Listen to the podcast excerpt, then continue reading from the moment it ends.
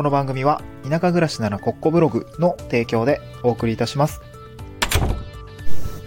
はい、おはようございます。東京から淡島に家族で移住をして、動画をしたり、古民家を直したりしている小場旦那です。この番組は地方移住や島暮らしの経験談と田舎でできる仕事や稼ぎ方について試した結果をシェアする田舎移住ドキュメンタリーラジオです。えーおはようございます。えーっと、今日はもう水曜日ですかね。えー週の半ばということで2月始まりましたね。えー、あんまり実感はないんですけど、なんか1月が一瞬のように過ぎ去ってしまってですね、ちょっと1月の振り返りをしてる間もないというような感じで、ちょっとね、2月頭、えーちょっと1月を振り返りたいなと思うんですけれども、はい。まあちょっとね、コツコツ振り返らないといけないかなと思いますね。ちょ2月頭いきなり忙しいですよね。そう。で、今日のトークテーマなんですけれども、今日は、えっ、と、何でしたっけ今日水曜日なので、まあ地方移住のお話をしたいなと思うんですけれども、えトークテーマですね、移住した先で起業している仲間が近くにいてよかったこと参戦ですね。えー移住した先で起業している仲間が近くにいてよかったと思えること参戦みたいな感じですね。うん。えーまあ3つね、良かったかなと思うことがあるんですよね、この移住した先で。えーまあ僕も今、会社を辞めて個人事業主で動いてるんですけれども、まあ似たような境遇の、まあしかも年が近いね、えー仲間がいてですね、すごく僕は良かったかなと思っていて、まあなんか良かったというか、気があって良かったな、気が合う人で良かったなとはすごく思ってるんだけれども、まあ、3つね良かったことがあったので、少しお話をしたいかなと思います。1つ目がですね、悩みが共有できる。2つ目が一緒に仕事を作れるワクワクがある。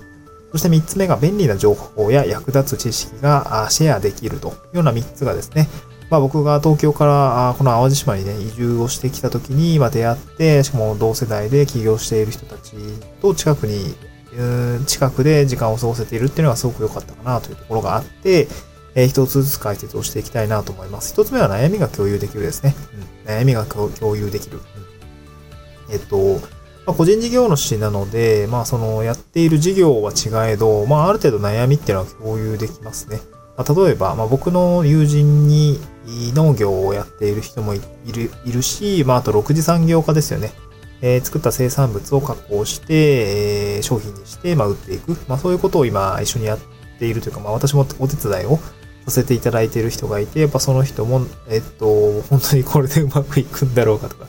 いや、大丈夫かなとか、5年後先が見えませんみたいな、そういう話をしていて、いや、めっちゃわかるわ、みたいな。5年後ね、何やってんのかなとか、5年後、果たして僕は飯を食えているのだろうかとか、すごくね、やっぱ心配になるんですけど、やっぱそういうところは、お互いその悩みをね、えー打ち明けられる関係になっているので、よかったかなと思います。まあ当然ね、あの悩みばっかり言って、愚痴ばっかり言っててもしょうがないんだけれども、えーっと、そういうことをね、少し、共有できるっていうのはやっぱ精神衛生上いいかなと思いますね。うん。あと僕の友人にはシェフですね、料理人の方もいるんですけども、その人はね、ほんと従業員も雇って、えー、その従業員の方たちも、まあ、一緒についてきて、えー頑張っているというところがあって、いや、本当にすごいなと思いますね。稼いでいる。そして生活を維持している。もうなんか移住して1年ぐらい経つと思うんですけど、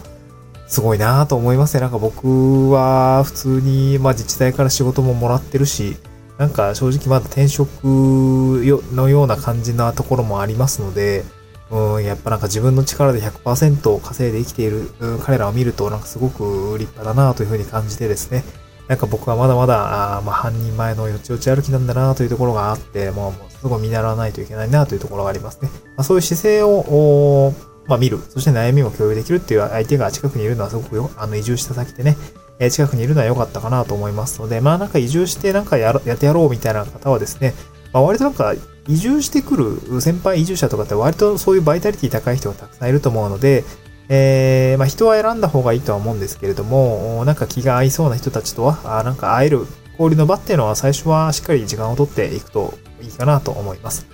え二つ目はですね、一緒に仕事を作れる枠が、ワクワクがあるですね。一緒に仕事を作れるワクワクがあるっていうような感じですね。まあ僕の知り合いはみんな個人事業主だし、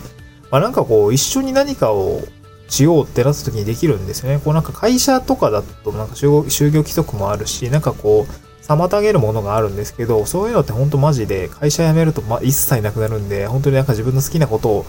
まあ、稼げる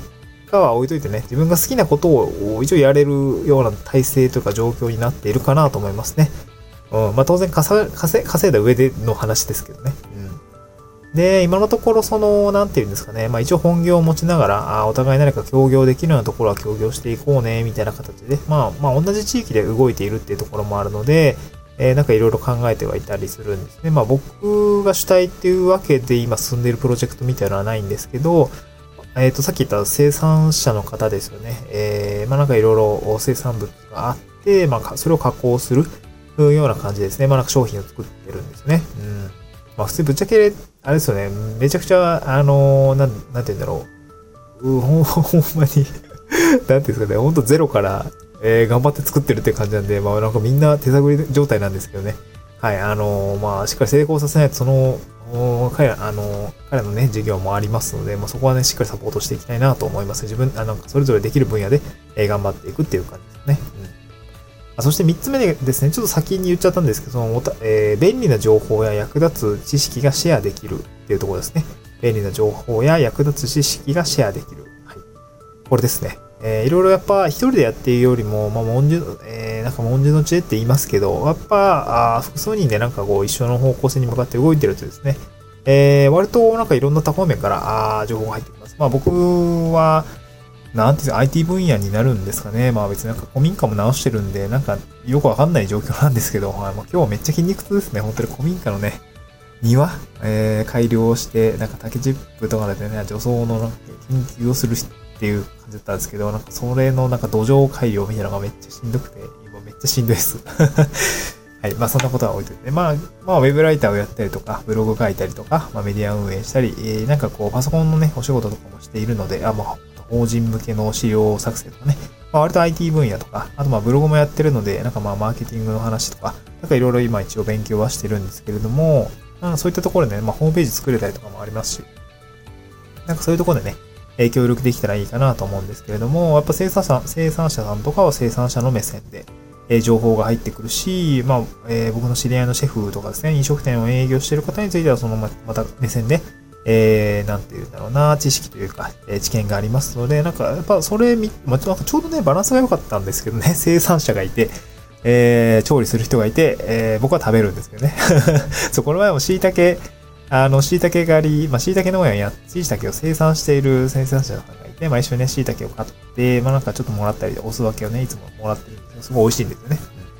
で、それをね、今度はあの、飲食店に持ってって、じゃあこれ加工して6次産業化しようかみたいな感じで考えていて、まあ、このいろいろやってるんですけど、まあ、また僕は普通に古民家直してる中でお昼ご飯をそこに食べに行くみたいなこともやっていて、で、シェフにね、この前そのもらった椎茸、まあ、椎茸の農生産者のさんからもらった椎茸を、えー、っと、加工してて、まあ、いもうパスタにしてくれたんですよね。もうめっちゃ良かったの。チーズとね、あのー、椎茸の風味が、そして舞茸も乗っていて、油でジュワッとしているような感じがね、すごく美味しくて、なんかこれって幸せだよな、みたいな 近くで取れた生産物が、あそのまあ本当地産地消ですよね。なんかそれがなんか本当に全然、なんかクオリティオブライフっていうんですかね、QOL が非常に